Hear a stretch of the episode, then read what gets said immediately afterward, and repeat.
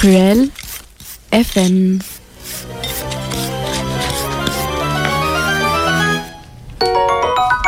Bonjour. Hello. Bonjour, bonsoir à tous. On a retrouvé euh, le gang des Mathéo. euh. C'est ça, le retour des Mathéo finalement. C'est ça. Je me suis dit, finalement, j'étais tellement bon sur ma dernière chronique, on s'est dit, on va le garder. Voilà, je, C'est ça. je crois que mon casque va exploser sous la taille de mon ego. Mais c'est pas grave. Mais c'est pas grave. Donc, du coup, aujourd'hui, c'est le marathon, comme vous savez. Je pense que vous l'apprenez pas. Mais on a prévu un petit. Petite, des petites chroniques un peu spéciales du coup pour Truel FM pour parler d'archéologie. Donc on a un programme mais sachez qu'il est tranquille, plutôt chill et qu'il peut bouger en fonction du temps qu'on mettra etc. Voilà. Donc le programme qu'on a prévu pour l'instant c'est du coup de vous parler de l'archéologie à Bordeaux et euh, de, du coup toutes plein de découvertes archéologiques qui ont lieu etc. Comment on a pu comprendre la, euh, la formation de la ville etc. Donc on va commencer à l'Antiquité et s'arrêter à l'Antiquité tardive avec des anecdotes etc. Et entre deux on a prévu un petit quiz pour départager qui de vos chroniqueurs historiques est le meilleur en termes de culture générale, euh, culture générale archéologique. et j'ai promis que je paierai un chocolat chaud au gagnant. Voilà. J'étais pas au courant de cette Voilà. information. Alors attention, il n'y a pas que des archéologues autour de la table, il y a aussi Raphaël qui est notre invité. hein. Bonjour. Raphaël, il- Raphaël, il joue aux jeux vidéo comme moi, donc on est un peu teubé euh, là-dessus. Voilà. Ah, C'est pas vrai, on est- il on faut est- pas dire On ça. est les deux couillons qui écoutent Real FM tout le temps. Euh, on, on joue à Uncharted et. Zelda, donc on est un peu Voilà, des archéologues virtuels. c'est ça finalement. D'ailleurs, en parlant de ça, je conseille la très bonne vidéo de C'est une autre histoire pour ceux qui l'ont Oui. vu sur euh, Zelda et qui parle du coup du rapport entre Oui. Zelda et l'archéologie et qui est vraiment très bien. Ah, bah voilà, je, Voilà. je le Et savais, qui c'est fait un lien jeu. avec notre marathon de l'année dernière. Oh là là, mais Mm. c'est très beau. Ben, je crois qu'on a fini du coup. Allez, Vraiment, euh, allez, je propose qu'on s'en aille. Bon, c'est ça. Mais alors du coup, moi je vais commencer par l'Antiquité parce que est-ce que c'est un sujet qui m'intéresse? Euh, Bah oui, parce qu'on va tuer mon mémoire dessus, donc forcément. Euh, donc Bordeaux, euh, bah, c'est d'abord pas mal de chantiers euh, d'archéologie préventive. Euh, on notera par exemple Christophe Sirex, très très grand archéologue euh, d'archéologie préventive à Bordeaux. Il y a pas mal de chantiers très intéressants, donc on- je vais les lister. Après, ça sera à vous d'aller voir un petit peu sur internet de quoi il en, il, il en ressort finalement. Mais donc, on a les chantiers de Tourny, on a celui de la France, celui de Notre-Dame de la Place, Camille Julien évidemment la cité judiciaire, la mise en place du tram B, euh, le parking Jean Jaurès, euh, la rue Gabriel, euh, la rue du Chapeau Rouge, l'auditorium, le Grand Hôtel, blablabla. On en a plein. Celle qu'on doit quand même garder en tête, on a celle de la cité judiciaire, dont il y a une superbe monographie bah, éditée justement par Christophe Sirex, qui montre en fait les premières occupations de Bordeaux. Euh, et notamment un quartier artisanal. voilà, parce que bon, évidemment, euh, Mathéo travaille sur euh, la tabletterie et du coup, c'est un, euh, comment dire, le, bah, la- cette monographie et du moins la fouille, euh, la fouille de l'esté judiciaire est très très importante pour connaître un peu les artisans de, de Bordeaux.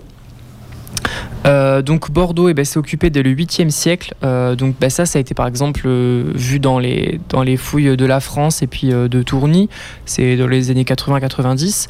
Euh, L'occupation au départ, elle, elle dépasse pas 3 ou 4 hectares. Donc on est sur quelque chose de relativement petit quand même. Je vais quand même juste préciser, pour parler de la fouille de la France, c'est le cinéma, le, c'est, c'est quel, c'est à peu près où à Bordeaux?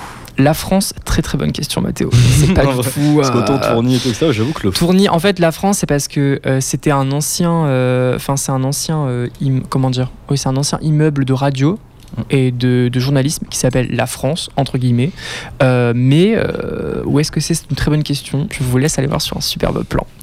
Euh, mais du moins, en fait, euh, au cours après de l'occupation, euh, on voit que euh, les, les voies qui sont euh, installées à partir donc du 8e siècle, bah, en fait, elles ne changent pas beaucoup. On est toujours au même, euh, on est toujours euh, sur les mêmes, euh, sur les mêmes occupations, quoi. Euh, et surtout au sol, en fait, l'habitat change pas vraiment. Pourtant, à un moment, quand même, on passe à l'époque des Romains et on construit pas particulièrement pareil au niveau des Romains que bah, au niveau proto-historique, quoi.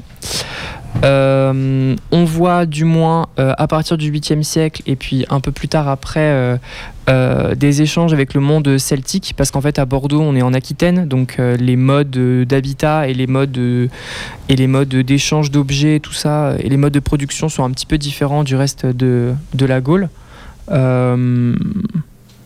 Alors juste il y a notre très cher Oli qui me présente quelque chose, blablabla, l'immeuble. C'est pour dire que le, la France, c'est euh, en fait c'est un immeuble qui était au quartier de la rue, euh, au quartier, à l'angle de la rue Sainte-Catherine et de la porte d'Ivaux, pour répondre à la question de Mathéo. Ah bah voilà, très bien. Et ben écoute, merci beaucoup. Heureusement qu'elle est là. hein, Ah, vous avez. sinon- euh, c'est comme Batman, il y a Oracle qui vous envoie des informations. Ouais, voilà, c'est ça. Et bien, c'est Aurélie, notre oracle, finalement. Euh, mais voilà. Et euh, en fait, alors il y a, en fait pour, pour la création de Bordeaux, il y a plusieurs hypothèses euh, des superbes historiens, genre Robert Etienne, voilà quoi. Euh, en fait, c'est un peu compliqué parce que bah, comment dire oh bah tiens Bordeaux s'est construite comme ça d'un coup Non, c'est pas vrai. En fait, la dernière hypothèse, enfin du moins après c'est un parti pris, moi c'est celle que je trouve la plus euh, vraisemblable, c'est qu'en fait Bordeaux avant c'était un emporion, donc c'est comment dire euh, une arrière base on va dire euh, qui permet des échanges avec la Méditerranée du peuple des Santons, donc qui habite Sainte. Et en fait après la conquête, bah, César bah, il aime pas trop les Santons. Du coup qu'est-ce qu'il fait? Et ben il leur dit quand quand il récupère toute la Gaule en 51, il dit bah écoutez les Santons vous avez un peu trop de un peu trop de terrain je vous enlève euh, votre cité près de, près de la mer et en fait je vais mettre euh, bah, des, bituriges que j'aime bien parce qu'ils m'ont aidé pendant la guerre. Euh, du coup, eh bien, je les prends du Berry. J'en laisse quand même au Berry parce que hein, sinon c'est un peu tout vide et j'en mets un petit peu bah, à la place de Bordeaux. Du coup, bah, c'est pour ça qu'en fait on retrouve pas mal de, de la culture matérielle des bituriges du Berry à Bordeaux parce que en fait techniquement il n'y a pas a pas- grand grand échange. Et finalement bah, on se rend compte que quand on, on prend les par exemple les céramiques et tout ça quand on les compare on est en mode bah oui en fait c'est les mêmes modes de production. C'est assez euh, assez rigolo même au niveau euh, du coup de bah, de la numismatique en fait euh, les les monnaies des bituriges vivisques donc de Bordeaux de Bordeaux et puis les bituriges du Berry et ben en fait on voit que c'est assez similaire. Donc euh, donc voilà. Enfin du moins moi c'est mon moi c'est l'hypothèse que je trouve la plus euh, vraisemblable. Après il y a Robert Etienne qu'on a euh, lancé des, des très jolis aussi. Bon après il faut c'est comment dire c'est des historiens quoi. Ils ont ils ont alors, ils sont un petit peu originaux quoi disons. Mais voilà. Après une vraie occupation dans Bordeaux il y a aussi l'afflux du chapeau rouge donc là, une première occupation euh, des 50-40, euh, donc euh, à la fois ben, juste après le passage de César finalement à Bordeaux. Donc, et là, on retrouve en fait des ruelles orthonormées, des quartiers construits. Donc, eh bien, ça y est, les Romains sont arrivés à, Bordeaux, ça y est, c'est construit, entre guillemets. Et, et on sait qu'au milieu du 1er siècle, sous le règne d'Auguste, eh ben, on voit dans les registres la Civitas de Bordeaux. Donc ça y est, Bordeaux est sous le, le pouvoir impérial. Bordeaux Donc, est euh, placé sur la carte du monde. voilà, ça y est, Bordeaux existe. Bourdigala, c'est bon. Euh, quoi d'autre? Qu'est-ce qui se passe à Bordeaux? Alors, euh, pour ceux qui ne le savent pas, et c'est évidemment, il y a deux bras, deux bras de, enfin, le fleuve en fait qui passe dans Bordeaux, qui s'appelle la Devèze et le Puck. Et en fait, euh, cet affluent, donc la Devèze par exemple, en fait, il ouvre une grande voie dans Bordeaux, qui aujourd'hui est canalisée, hein, et euh, qui a servi de port à l'époque augustéenne. Donc en fait, euh, Bordeaux, bah, c'est pour ça qu'on pouvait dire que c'était un emporion, parce qu'en fait, il avait déjà un port, des infrastructures qui permettaient d'avoir des échanges avec des bateaux. Voilà. Bon, à l'époque, c'est pas des voiliers, hein, c'est du cabotage, donc c'est de proche en proche, mais ça montre à quel point Bordeaux est pris dans un maillage de, comment dire, d'échanges d'objets et de, commerce en fait. Euh, voilà. Euh, Qu'est-ce qu'on peut dire d'autre là-dessus? Eh bien, pas grand-chose, mais du moins, euh, la construction du port et tout ça, et toutes leurs fouilles, eh bon, ça, a été fait. Et eh bien, c'est pour ça que ça a montré cette, intense production et ces intenses échanges. Après, donc, sous les Julio-Claudiens, il y a une restructuration de la, trame urbaine dans la première décennie du 1er siècle, donc on va dire entre 0 et 30, quoi. Euh, le décumanus, donc parce que dans les agglomérations romaines, on a le décumanus et le cardo, c'est les deux, les deux grands axes, nord, sud, est, ouest. Et donc le décumanus, il serait à restituer au niveau de- du chapeau rouge. Ah, c'est pareil, je sais pas où c'est le chapeau rouge, mais euh, voilà quoi. Pour le chapeau rouge, c'est à peu près au niveau du sud-ouest de Bordeaux, à peu près. Voilà, si je dis pas de bêtises. Parfait. Si ma mémoire est bonne en tout cas. Parce qu'en fait, euh, le, de- du coup, le cardo, il est entre le mont judaïque et la place des grands hommes. Là, je pense que c'est un peu plus simple à voir. Euh, et le, en fait, et le, en fait, bah, le, le croisement des deux, c'est au mont judaïque. Donc euh, voilà, ça c'est plus simple à voir directement. Alors un truc rigolo, c'est parce que bah, Bordeaux, si c'est censé être une ville romaine, on est censé avoir un forum. Euh, le souci, bah, c'est qu'à Bordeaux, on l'a pas encore trouvé. C'est Et ça. si, il est à Talence sur la ligne B. C'est là où j'habite, dis donc, dans la curie. Euh, non, mais euh, en fait, alors c'est très drôle. Merci Léo pour cette blague. alors. Mais euh, en fait, non, c'est ça qui est embêtant. Enfin, moi, c'est ça qui m'embête dans Bordeaux. C'est une super ville, mais on n'a pas trouvé le forum encore. Alors qu'il y a d'autres villes. t'as envie de la quitter, on dirait. Non, mais. euh, Tu sais, il, aurait, il aurait pu citer le tram qui déconne, euh, Ouais. les bus foireux, euh, le maire, mais il s'est dit non, Non. vraiment, il n'y a pas de forum, A- je a- refuse cette Il réalité. n'y a pas de forum et je trouve ça triste parce qu'en fait, alors il pourrait être sous la place de, le- de la comédie ou au niveau du banc judaïque parce qu'en par exemple, au niveau du, du banc judaïque, on a trouvé des restes de, euh, de statuaires, euh, enfin d'un groupe statuaire du moins, euh, qui euh, représenterait Claude. Du coup, bah, on se dit, il y a peut-être un sanctuaire du culte impérial, mais euh, bah, ça s'arrête là quoi. Enfin, c'est des fouilles euh, du milieu du 19e siècle. Enfin, bon, on est sur des fouilles euh, sommaires, hein, euh, voilà. Euh, comment dire? Un truc très intéressant aussi, c'est parce qu'à Bordeaux, on retrouve de nombreux restes épigraphiques, donc euh, sur des stèles et tout. Et, euh, eh ben, en fait, on voit qu'il y a beaucoup de, la population de Bordeaux qui n'est pas forcément euh, attachée à Bordeaux directement. Il y en a qui viennent de Narbonne, de Grèce. Enfin, bon, c'est une ville qui polarise et qui montre beaucoup bah, d'échanges, à la fois du coup de matériel, mais aussi de population. Euh, aussi, eh bien, euh, qui dit euh, superbe ville romaine dit superbe terme.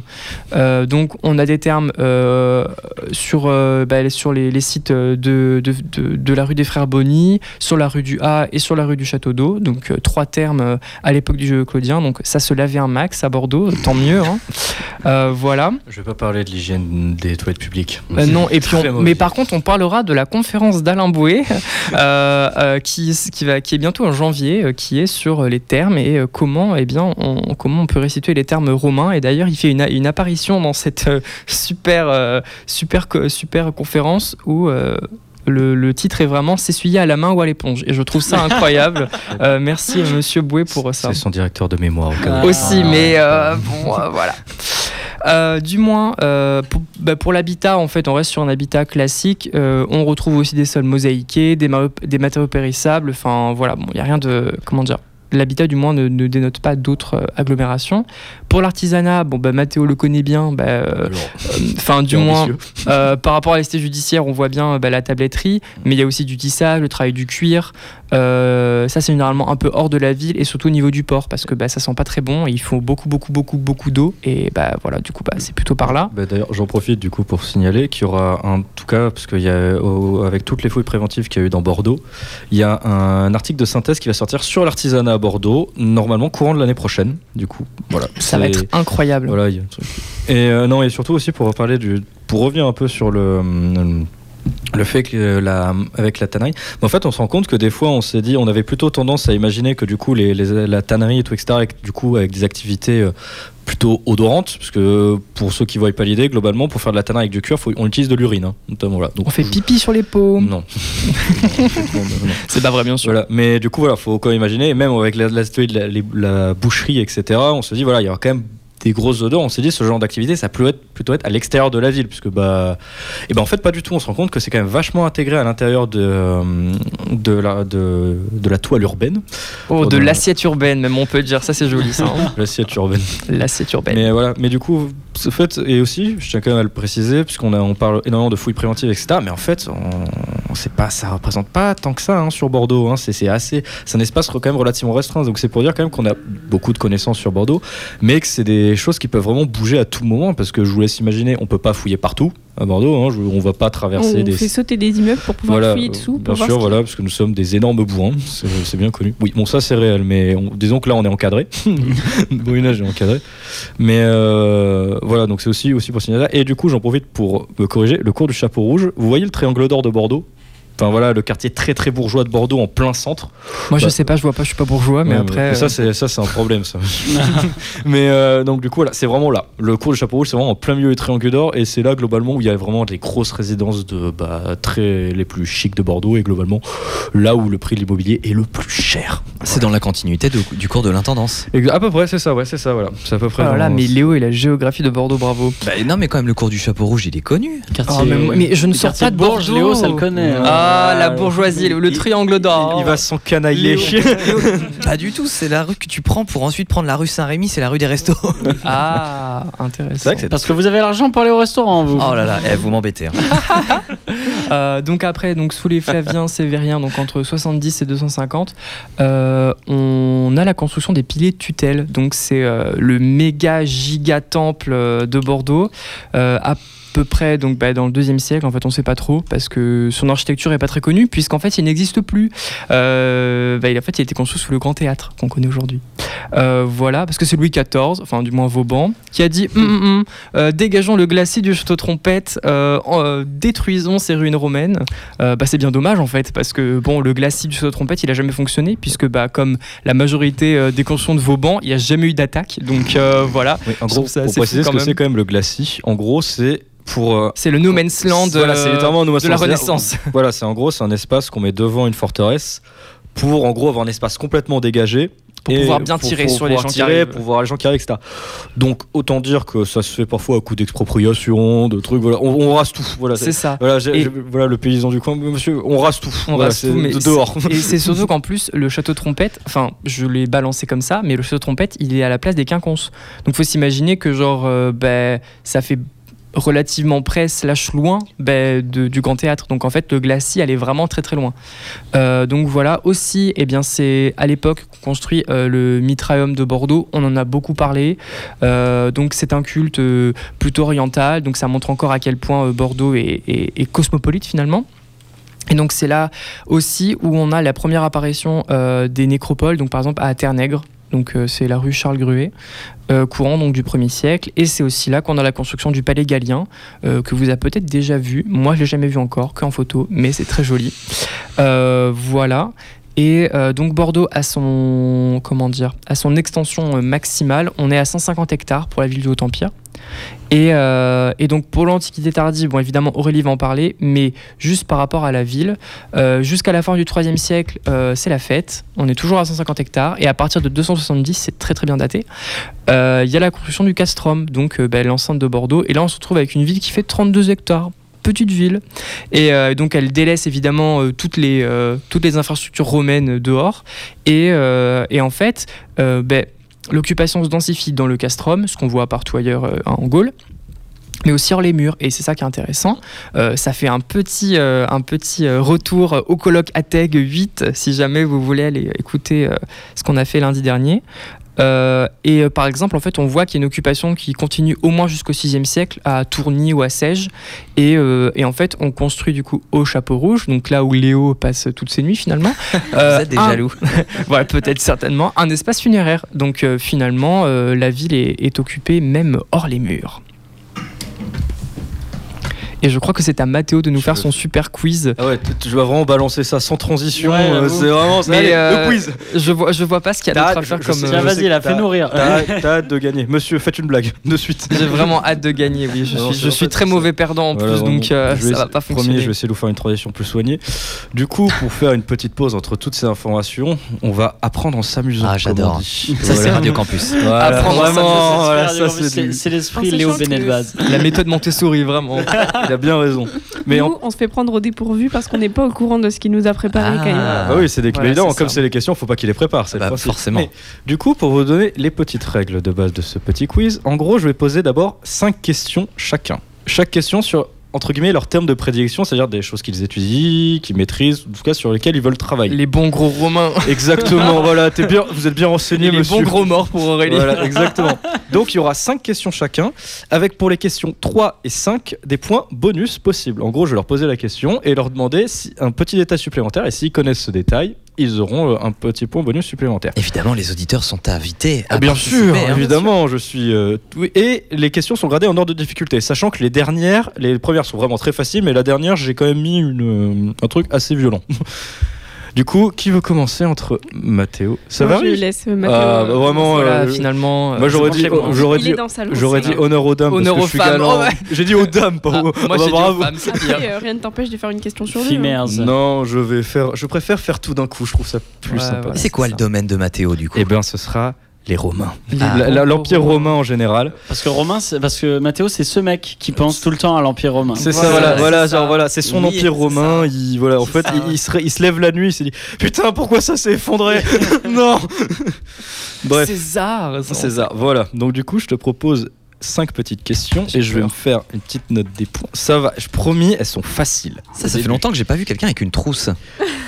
Je me trimballe tout le temps. Je prends mes cours à la main, monsieur. Mais c'est très bien. Sachez- Non, non, mais c'était pas, une- c'était juste une remarque. Je euh, suis, oui, je sais, je suis vieux. Non, mais Laissez-moi. ça me- D'ailleurs, ça me fait penser à une, une anecdote. J'étais à un, un sup- une superbe conférence. C'est vraiment, il y a une professeure qui, qui devait faire. Parce qu'en fait, euh, on peut avoir des signatures. Enfin bref, je passe les détails. Ouais. Mais en fait, j'avais pas de stylo sur moi parce que je l'avais rangé. Et vraiment, elle m'a dit Vous êtes un vrai homme du 20 e siècle, vous J'étais en mode Alors, euh, du 20 e je sais pas, mais j'ai pas de stylo, oui. Et alors?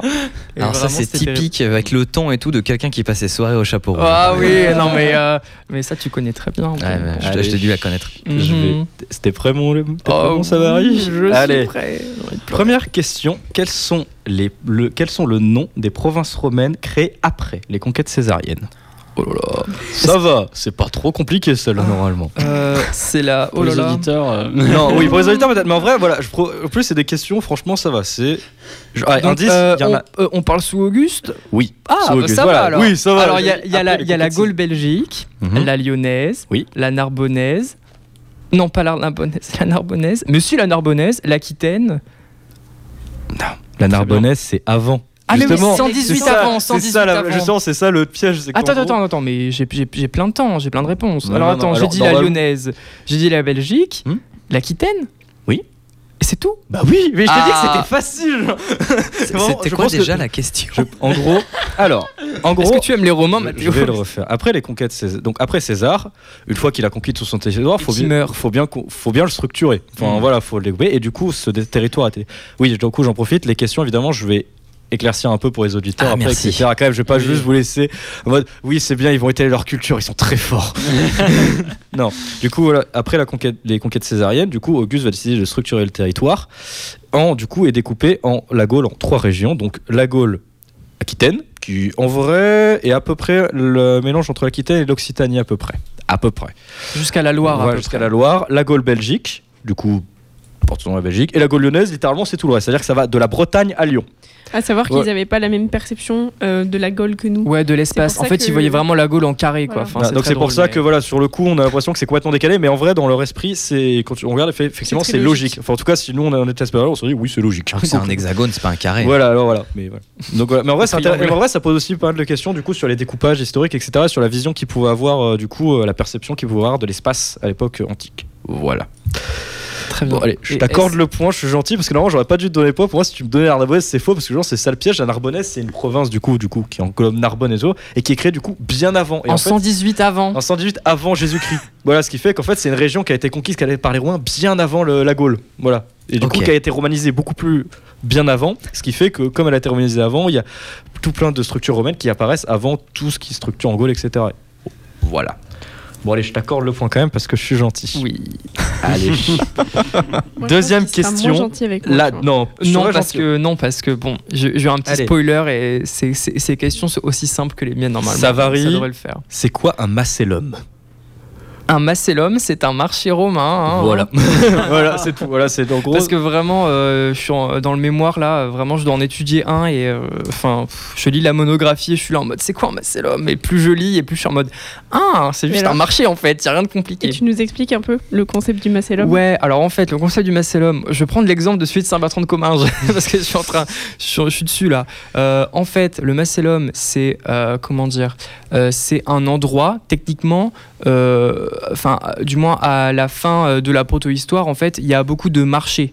Et donc ces marchés-là, ils peuvent être euh, ben, agricoles, que de- comment dire, ça peut être que des, que par exemple de la viande, des légumes, des choses comme ça, que des, que des céréales, enfin voilà. Mais par exemple à Saint-Martin de Comminges, ce qu'ils aiment bien, c'est le bovin. Ils aiment bien la viande. Donc en fait, euh, on a une occupation où il y a que des couches noires, une stratigraphie toute noire. En fait, bah, c'est parce qu'il y avait plein plein de, bœufs et tout ça là. Ils étaient là, et ils les tuaient. Il est vendé. Euh, mais en fait, euh, le macellum, c'est implanté dessus. Donc en fait, c'est bah, un peu comme un marché d'aujourd'hui. Enfin, euh, juste, c'est construit, quoi. Enfin, je Un vois peu pas. comme des halles aujourd'hui. voilà, exactement. Bravo, bravo, bravo, bravo. Des halles, voilà.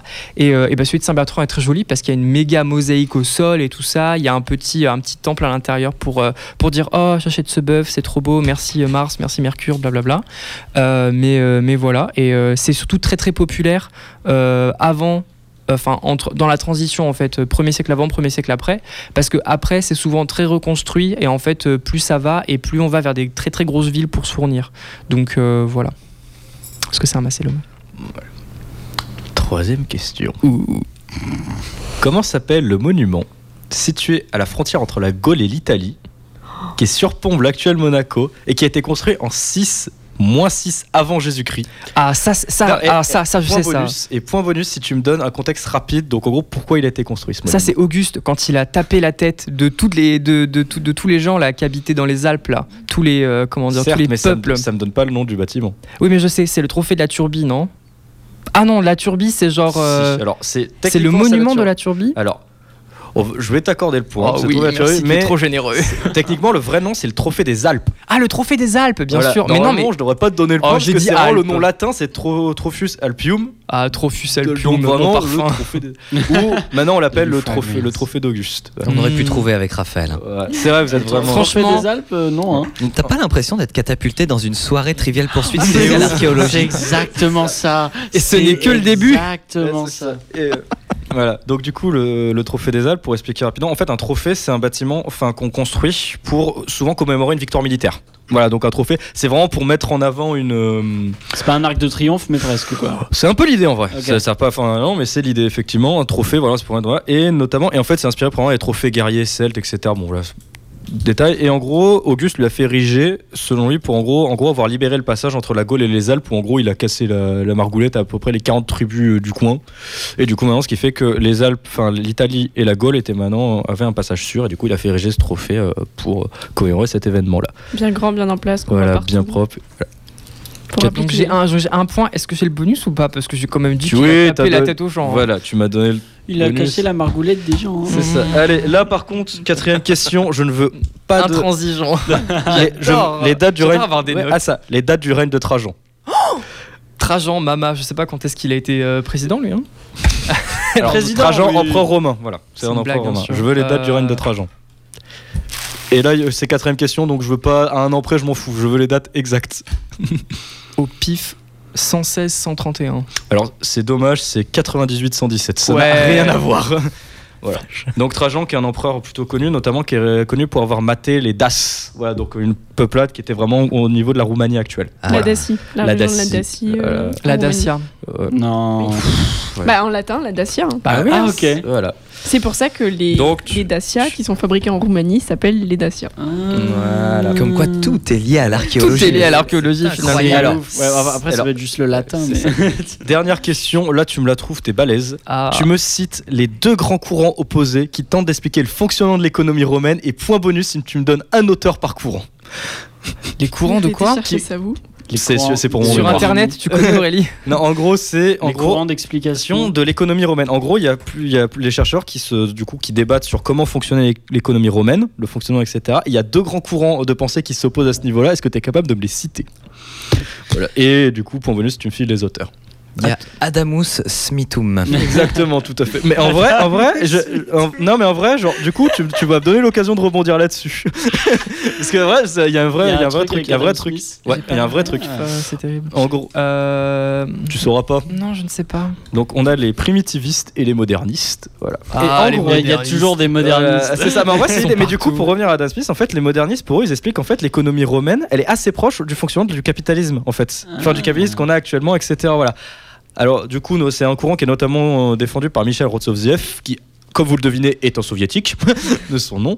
Et du coup, de l'autre côté, vous avez les primitivistes, qui est donc euh, notamment incarné par Moses Finlay dans les années so- avec un ouvrage des années 70, qui explique qu'en fait, du coup, pas du tout. Vraiment, euh, comparer l'économie qu'on a actuellement et l'économie du monde antique, ça n'a aucun sens d'un point de vue méthodologique, etc. Et qu'on est vraiment sur une économie complètement différente. Et ce qu'on appelle du coup les primitivistes et les modernistes. Voilà, j'avais prévu la dernière question, elle est, elle est tendue. Il nous reste un peu de temps. Mathéo boude. Voilà, il râle. Bon, ça va, t'as 3 Je points sur réfléchis. 5. Ça va. Est-ce que t'es prête, Aurélie Bah, vu la dernière question que tu viens de poser, Ah, je suis moins va. sûre d'être. Ça mais alors, par, par contre, c'est très drôle parce que euh, bon, je pense que j'ai mieux réussi celui d'Aurélie que celui qui vient de me faire. Voilà. Peut-être que j'aime les morts aussi finalement. Alors, du coup, Aurélie. Je passe trop de temps avec Franchement, première question, elle est pas très compliquée. Je veux que tu me donnes, la- en plus ça va te plaire, la c'est les différence. morts, hein. C'est ça, la, cré- Ah, la putain. différence entre la crémation et l'incinération. Ah, ça j'aime bien. Euh, alors la crémation, euh, on...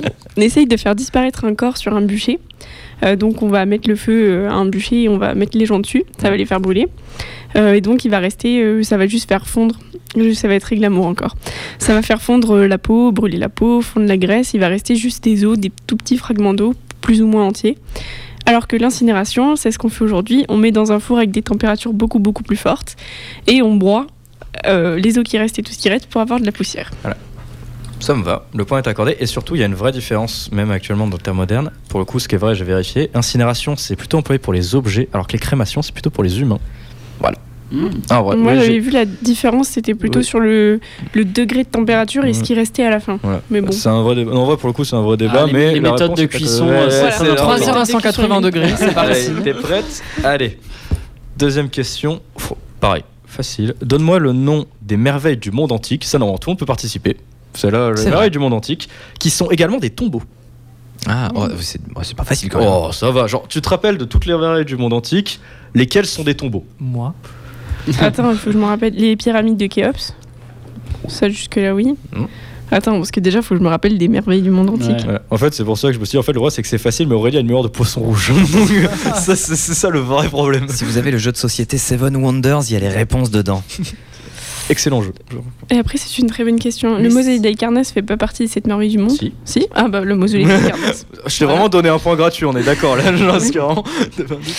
Et après, je sais pas, je me rappelle pas des sept merveilles du monde. Bah, c'est bien parce que tu as les deux. Ah, bah, bon. bah, ouais, c'est les voilà. de- du coup, c'est pas les pyramides de Khéops, mais de Gizeh. Parce qu'il Oui, n'y a pas que oui. Khéops dedans. Non, Khéops, c'est la plus grande, mais il y en a deux autres. J'avoue, par contre, je saurais pas donner le nom des autres pharaons de- qui sont enterrés là. Mais allez, je et Porto, ça. Exactement, tout à fait. Voilà. Mais du coup, le mausolée de la pyramide de Gizeh en Égypte et le mausolée d'Akarnas qui est situé en Turquie actuellement. Voilà. Et d'ailleurs, le nom mausolée vient du mec qui enterrait dedans qui s'appelait Mosol. Voilà, d'où le mausolée. Allez, je t'accorde le point. Troisième question. Donne-moi le nom du roi mérovingien dont la tombe, mais surtout le trésor, a été découvert par hasard par un ouvrier du bâtiment à Tournai. Et je, je te file un point bonus si tu me files le siècle de la découverte. Je crois qu'il allait dire si tu Moi, me files le nom question. de l'ouvrier. Le siècle de découverte. Attends, parce que j'ai l'image de la tombe. Oui, voilà, oui. Mais alors, le nom du mec? Non, pas le, pas le nom du mec, Aurélie, le siècle. Non, Non, le, le nom nom du, du le mec. nom, je veux le nom du, du gars et le oui, siècle, c'est pour lui. Lâche mon jeu, toi. c'est moi qui. C'est pas. Non, c'est pas Childéric. Quoi? Je sais pas. J'aurais dit Childéric, mais euh, c'est pas lui. Bah si, c'est ça. Ah, c'est lui. c'est vraiment Childéric. Bon, bah, c'est Allez, Childéric. donne-moi. Allez, tu- si tu me donnes euh, lequel en, en numéro. C'est un ou deux Je dirais deux. Euh, un. Oui, Ah. Childéric premier. Alors, est-ce que tu es capable de donner le siècle de découverte? Euh, Oui, je dirais, je sais pas, 19ème. Je voudrais juste faire remarquer qu'entre vanne. Mathéo et Aurélie, chacun a des techniques pour grappiller des points. Mathéo, il fait les yeux de Bambi pour Ouais, avoir des points bonus. Et Aurélie, elle donne un peu toutes les réponses Ouais, en même ça. temps. Un, bah, deux, et bah, puis, euh, ah, mais non, mais la réponse, c'est pas ça. hein, Ouais. C'est pas ça. Voilà. Bon, allez, je t'accorde le premier, point, est bonne premier, voilà, premier, elle l'a donné quand même. Allez, je l'accorde. En gros, c'est genre 17ème. Les mecs, ils ont fait le, ils ont créé du bâtiment complètement. Enfin, du coup, ils voulaient renouveler, je crois, la- une rue. Mec, il, le mec, il fout un coup de pieu et il tombe sur des. Non, mais vraiment, il tombe sur un trésor absolument énorme avec euh, du coup de l'or, des grenades, enfin vraiment un truc de fou furieux. Et je crois qu'il y avait aussi des chevaux enterrés avec lui. Genre vraiment, c'est un truc de fou Il furieux. trois. Il y a vraiment. Et puis il y a son manteau avec les abeilles. Ouais, non, enfin, vraiment, c'est un truc de malade mental. C'est au C'était- 17ème. Et du coup, les mecs, bon, ils ont tout récupéré concrètement, parce que voilà, 17ème, euh, l'archéologie. Ils ont juste fait des super dessins. Mais ils ont, du les coup, ils ont fait des très beaux dessins. De, tout a été, ouais, euh, tout a été numérisé, etc. Vous pouvez voir à quoi ça ressemble. Heureusement qu'ils les ont fait, Mais parce que- c'était une tombe en fait. c'était la tombe d'un roi, d'un du- d'un des premiers rois mérovingiens. Voilà, donc du coup du 6e siècle, si je dis pas de bêtises. Il était 5e, 6e. enterré avec son Ouais, trésor. C'est ça, du coup, son trésor, euh, voilà, avec euh, tous ces. Eh ben, Voilà. L'État, c'est plus que. Quel Childéric. Allez, quatrième question. Là, par contre, pareil, partie avec- je suis intransigeant. Donne-moi les deux étapes du rite funéraire grec qui sont très souvent représentées sur les céramiques de l'époque et je veux le nom en grec. Ouais, non, parce que bah, l'autre, il a. Avec que le je- bon accent. Non mais je précise parce que la dernière fois il a essayé de me douiller en gros il a dit oui c'est ces étapes là etc oui je, je- je connais les étapes mais je veux le nom exact Bah, vu que tu m'as sorti du grec, je ne sais pas. non tu les connais je te jure Oui, tu je les connais, mais là, je les ai pas du tout. Voilà, parce- donc sûr on abandonne pas de Je crois regret que c'est. On est d'accord que c'est le la période de. de- C'est tout le. Comment ça s'appelle Oui, c'est ça, Aurélie. c'est ça oui la- toutes les le le- procédure le oui le rite cheminement, funéraire oui euh, bah, non, c'est mais- le rite funéraire Non, mais dans les deux parties, il n'y a pas l'exposition du corps et euh, le après tout le. C'est bien, tu la l'as enfoncé, c'est bien tu l'as pensé Oui, oui, non, mais. Savary m'a fait exactement la même genre oui, J'ai fait et c'est pas ça voilà, c'est ça. c'est la procession et l'exposition. c'est ça mais je veux le nom grec je- non, je les aurais pas, mais. euh, la prothésis et l'ekphora Ah, voilà. C'est horrible parce que vraiment je les vois, ils sont de plus en- Je me rappelle de tous mes cours de L1 qui remontent. Voilà. Du coup, la prothésis, pour expliquer, en gros, c'est la toilette funéraire. Simplement. Et l'ekphora, c'est le défilé du corps sur ou sur un. Enfin, ça sur un chariot ou sur un, un lit funéraire, une banquette funéraire qu'on porte, etc. Et en fait, c'est des scènes qui sont très souvent représentées dans les céramiques grecques. euh, notamment sur des énormes cratères. En gros, les cratères, c'est des céramiques dans lesquelles on mélange le vin. Enfin, voilà, pour servir le vin, etc. et les liquides. Et vraiment, pour donner l'idée des cratères, en gros, ils sont à peine plus petits que moi. Enfin, je fais 1m69 à peu près. Donc, vraiment, c'est des trucs. Mais l'enfant du 10 pylônes, elle fait 2m10. Ouais, vraiment, c'est massif. euh, Genre, c'est des trucs monstrueux. Et du coup, il y a des scènes funéraires qui sont représentées dessus. Et après, donc, euh, crémation. Voilà. Voilà. elle, elle, elle veut Et elle a un vraiment bonus, là, hein. Euh, non, c'est faux. Voilà. Ensuite, dernière question. Quel est le nom du site qui se trouve en, Allemagne actuelle où des traces de massacres et de cannibalisme remontant à 5000 ans avant Jésus-Christ ont été retrouvées? Et je te file un point bonus si tu me donnes la culture matérielle associée. 5000 ans? Il y a 5000 ans avant Jésus-Christ. Moi, je dis, il nous fait apprendre des choses. Au calme. Je trouve ça génial. Déjà, c'est néo-ancien? Oui, effectivement, mais ça me donne Attends, pas la culture matérielle. de- Alors, je précise. Culture matérielle, c'est pas la rubanée Alors, non, je précise. Alors, oui, c'est bien ruiné, mais je l'accorderai que si tu me donnes le nom du site. c'est un Ah, point bonus. il est malin, non, mais oui, Ah, bah sais, oui. mais attends, je fais étape par étape. Mais euh, non, le nom du site, euh, C'est le site de Erxheim en ça Allemagne. me dit rien du tout. Bah voilà, c'est le but de la cinquième section, c'est que ce soit super dur. Mais je précise qu'on l'a vu en cours. Genre tous ces trucs, c'est que des trucs qu'on a vu en cours et qu'on a vu. Voilà, c'est la culture que j'avais. Je ne suis pas un méchant garçon qui allait chercher des trucs improbables sur internet juste pour vous piéger. Bon, enfin, du moins, euh, moi, je trouve qu'on a la moyenne, c'est bien déjà. Oui, vous avez tous les deux 3 sur 5, c'est pas mal. Franchement, c'est c'est pas si mal. Mais 3 et sur du coup, comment on fait pour nous départager? On se départage Il y pas. a 5 questions. J'ai 5 questions supplémentaires pour vous deux. Oh là là. Voilà. Non, mais déjà, on Il va y avait un à la- troisième On va camembert. passer à l'Antiquité On tardive. va passer Ouais. à l'Antiquité tardive et l'époque médiévale. Ce n'était Voilà. pas ma forme ultime. Euh, Voilà. Du coup, Triangle déjà, d'or. à savoir que euh, ce qu'on vous présente, euh, parce que je vais vous représenter Saint-Seurin, Saint-André, des choses dont on a déjà un peu parlé, euh, c'est pas du tout exhaustif, on présente juste quelques cas euh, de fouilles et, euh, et que même sur les sites que Mathéo a fouillé tout à l'heure, il n'y a pas que de l'antique où euh, c'est, on a toutes les périodes qui sont représentées. Mathéo a fouillé tout à l'heure, il fouille depuis les années Oui, non, 70, qui a c'est un tout à vieux monsieur. Et la journée était longue. Et, euh, et du coup, peut-être que plus tard, on vous présentera les autres périodes qu'on n'a pas présentées, parce qu'il faut savoir qu'on a aussi des restes pour l'époque moderne et l'époque contemporaine qu'on ne présentera pas là. Même pour le médiéval, on ne peut pas présenter grand-chose, parce que finalement, une heure, c'est court. Euh, donc, euh, Bordeaux. euh, déjà, pour parler de Bordeaux à l'époque paléo-chrétienne, il faut se rappeler de quelque chose. C'est en 313, euh, il y a l'édit de Milan, donc, qui autorise le culte chrétien. Euh, dans euh, l'Empire romain qui C'est quand la date de la fin de l'Empire romain C'est Oh, alors, l'Empire romain d'Occident, c'est 453. Ouais, je crois. 453, c'est ça.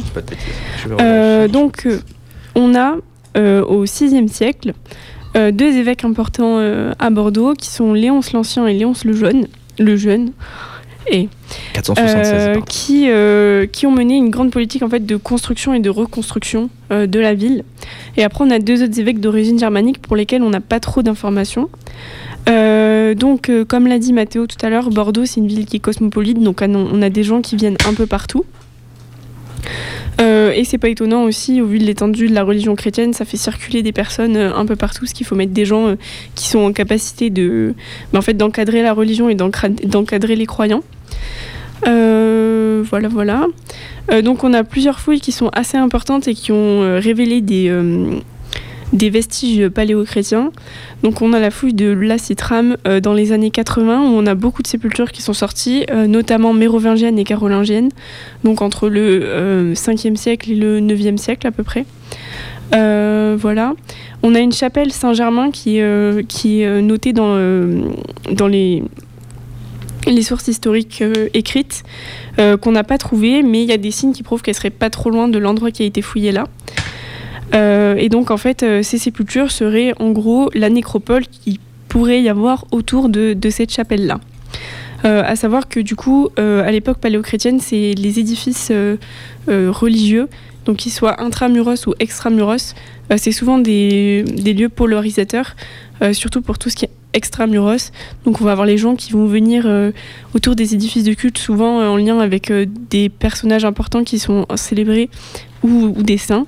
Et donc on va avoir après des petits bourgs qui vont se construire autour de ces, de ces édifices de culte-là. Euh, voilà, voilà. Donc après on a la cathédrale Saint-André euh, à Bordeaux, donc euh, au niveau de l'hôtel de ville dont on avait déjà parlé, qui donc il y a eu des fouilles pour le tram en 2002-2003. Euh, je crois qu'il y a eu des fouilles plus récentes. Et donc on a découvert une abside qui révèle un, plan de basilique, un plan basilical plutôt. Euh, et donc euh, on sait que euh, on avait un monument en fait avant la cathédrale Saint-André, donc ce fameux plan basilical. en sachant que la cathédrale Saint-André date du 5e siècle, donc on aurait un, bâtiment avant le 5e siècle, probablement d'ordre religieux aussi. Donc peut-être le premier bâtiment religieux au sein de Bordeaux. Donc voilà. Euh, on a trouvé aussi à cet endroit-là une mosaïque euh, polychrome qui a été abîmée par un incendie. Donc on peut supposer que euh, l'ancien bâtiment a subi un incendie, ou en tout cas il y a eu un incendie dans la zone qui fait qu'on a peut-être déplacé après plus loin le monument. Donc on- en fait on n'a pas trop d'informations parce que les niveaux de l'Antiquité tardive, comme on se situe au cœur de Bordeaux et que bah, Bordeaux et cet endroit-là occupent une place euh, importante surtout au niveau religieux. On a beaucoup d'occupations notamment médiévales qui en fait ont, ont tout rasé en dessous. Donc on n'a que des, petits, euh, des petites bribes par-ci par-là. Euh, et donc la cathédrale Saint-André, elle aurait été construite donc 5e siècle, milieu 4e. Euh, et donc, euh, grand débat avec Saint-Seurin euh, dont on avait déjà parlé. En fait, c'est du coup au niveau de la cathédrale Saint-André qu'on a vraiment le premier édifice de Bordeaux et pas à Saint-Seurin, parce qu'à Saint-Seurin, on avait plutôt quelque chose de funéraire avant d'avoir l'édifice religieux qu'on peut voir aujourd'hui. Donc, on a une autre église, c'est l'église Sainte-Marie. Euh, qui aurait été euh, érigée par Léon II, donc euh, notre fameux évêque, entre 549 et 570, euh, donc date où il a été évêque de Bordeaux. Donc on a des fragments pain, des mosaïques murales qui datent des 6e et 7e siècles. Donc on a sur les niveaux qui ont été fouillés, on voit bien l'église primitive donc de l'Antiquité tardive, puis l'église médiévale. Et c'est des fouilles qui ont encore été réalisées dans les années 80. Donc c'est un moment où se développe vachement l'archéologie préventive à Bordeaux parce qu'on a plein de travaux partout. Euh, et donc en dessous de cette église, on a des habitats du 4e et du 6e siècle. Donc encore une fois, on voit la jonction entre euh, lieu d'habitat et euh, par la suite édifice religieux. Et donc à Saint-Seurin, on a un site religieux et un site funéraire. Donc c'est d'abord un site funéraire, puis un site religieux. Euh, c'est en fait le site funéraire, l'ancien site funéraire qui va ensuite polariser euh, les, euh, les pratiques religieuses. Donc comme on a des personnages importants qui sont enterrés là, probablement parmi les premiers personnages chrétiens de Bordeaux aussi, on va déduire un sanctuaire après avec une église. Et par exemple, on a le premier sanctuaire qui est dédié à Saint-Étienne, donc on a la tombe de Saint, on a un mausolée sanctuaire qui se bâtit autour. Et donc à partir de là, après, on va avoir l'église. Donc sous cette église, il y a une crypte qui pourrait dater du 4e siècle, mais on n'en est pas sûr. Euh, donc il y a deux chambres. Euh, la chambre orientale, on retrouve deux sarcophages, et la chambre occidentale, on a plutôt une rangée de sarcophages. Euh, et donc c'est ce mausolée qui construit le cœur de la première église, comme je disais tout à l'heure. Et on a ensuite une autre église qui est l'église Saint-Pierre. Donc là, on n'a pas trop la datation. On sait que c'est sur un îlot de la Garonne. Et au vu de la datation relative par rapport aux rues, euh, on aurait, en tout cas, on est sûr qu'on a une réorganisation de cet îlot et donc de l'église au 7e siècle. Euh, et donc on a trois rues qui débouchent à l'entrée du port, parce que le port dont vous a parlé Mathéo avec euh, la Devesse qui passait est toujours présent à l'Antiquité tardive et même au Moyen Âge si je dis pas de bêtises. Et donc on a trois rues qui débouchent du port, à la fois sur le port et sur l'église. Et donc on a là aussi un lien entre les espaces religieux et les espaces commerciaux. J'ai été beaucoup plus vite que prévu et j'ai une petite anecdote pour faire un fun fact euh, comme d'habitude. Euh, L'année dernière, euh, à côté de l'église à Saint-Médard-en-Jalles, euh, il y a une fouille qui a eu lieu. Donc pareil, c'était un cimetière qui s'étend du 6e siècle jusqu'à l'époque moderne, si je dis pas de bêtises. Je revérifie juste pour les dates. Et donc en fait, on a trouvé, ils ont trouvé, non c'est, euh, non c'est un cimetière partiel du oui, 7e siècle jusqu'au 19e siècle, c'est utilisé. Euh, donc ils ont trouvé euh, entre 200 et 400 sépultures, je crois, donc toutes périodes confondues. Et en fait, on pouvait visiter le site. Et donc les sépultures, elles sont pas refermées la nuit, on les couvre juste. Et donc il y a plein d'ossements qui ont été volés. Euh, d'ossements humains qui ont été bougés, volés, etc. Et euh, donc du coup les archéologues ont mis des petits panneaux parce qu'on n'a pas le droit de voler sur les sites archéologiques, encore moins des ossements humains.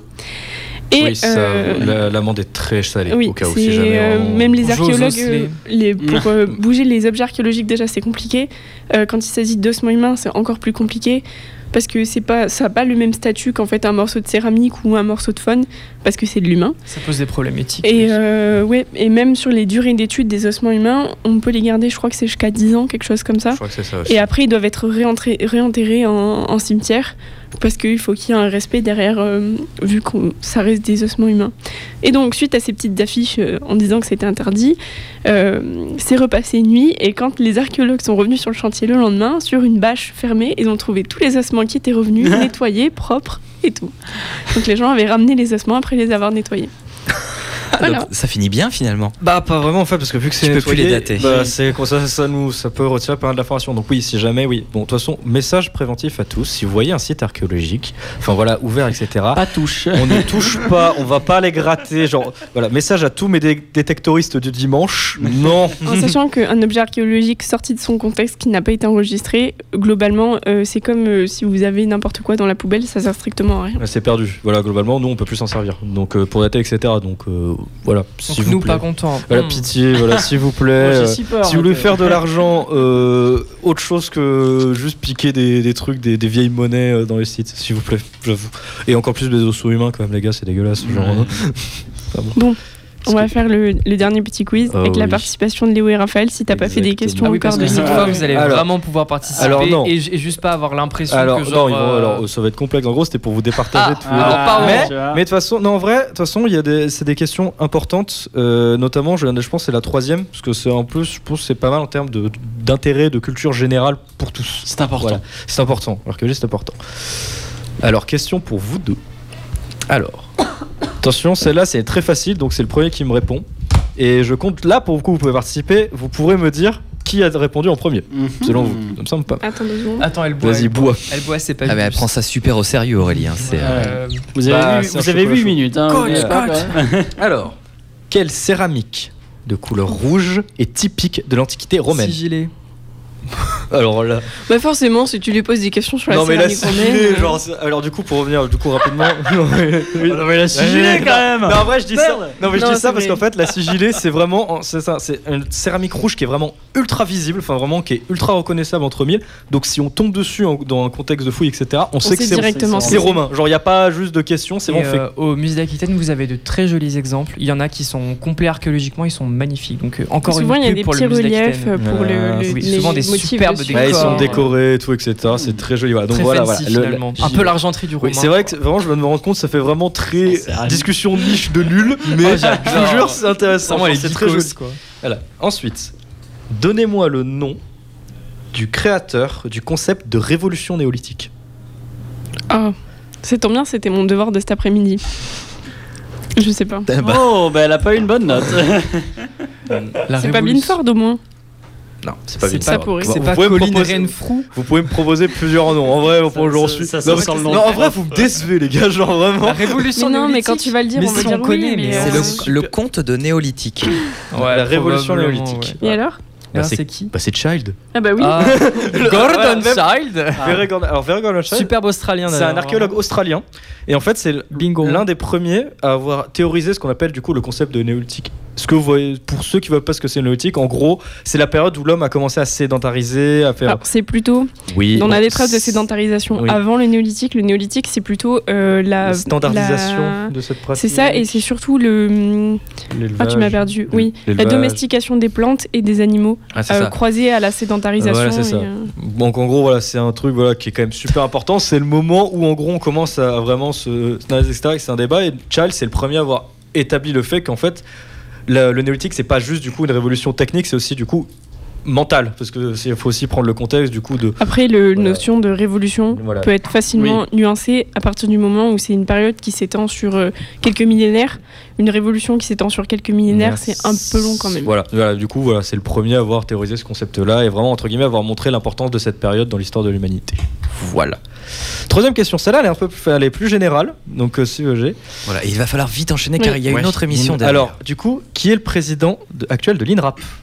C'est euh, Garcia. non Non, c'est Ah. Garcia. Ouais, c'était un Dominique nom comme ça Garcia. finalement. Garcia, Dominique. Garcia. Donc du coup, alors l'INRAP, c'est euh, un- du coup l'Institut national d'archéologie préventive. Donc en gros, c'est un institut public qui lui gère tout, etc.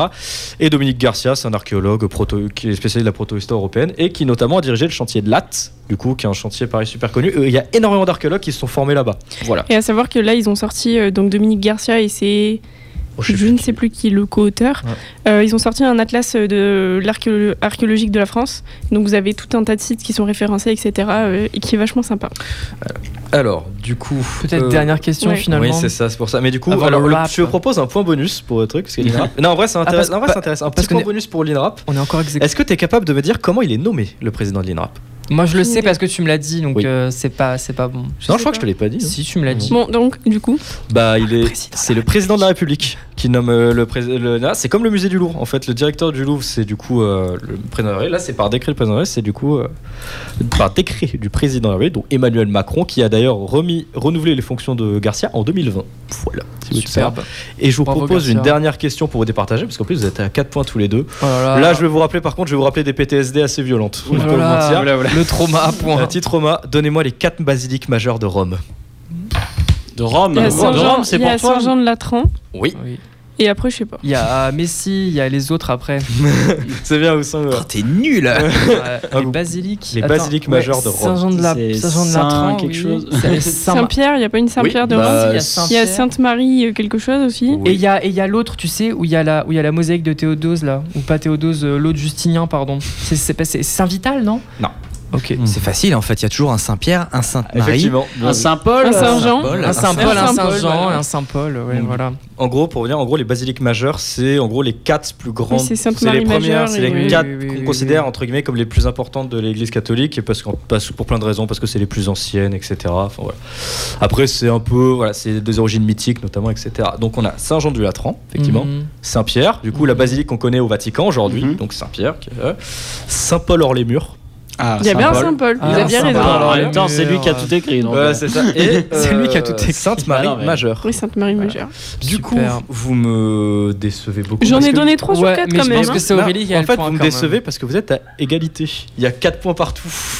Du coup, je vous paye un chocolat tous les deux. Voilà, Ça Et vous je pense que ça fait, Et on va- ça fait une très très bonne conclusion à, ce, à cet épisode. Vous avez tous gagné, ouais. On a tous gagné, on est tous les meilleurs.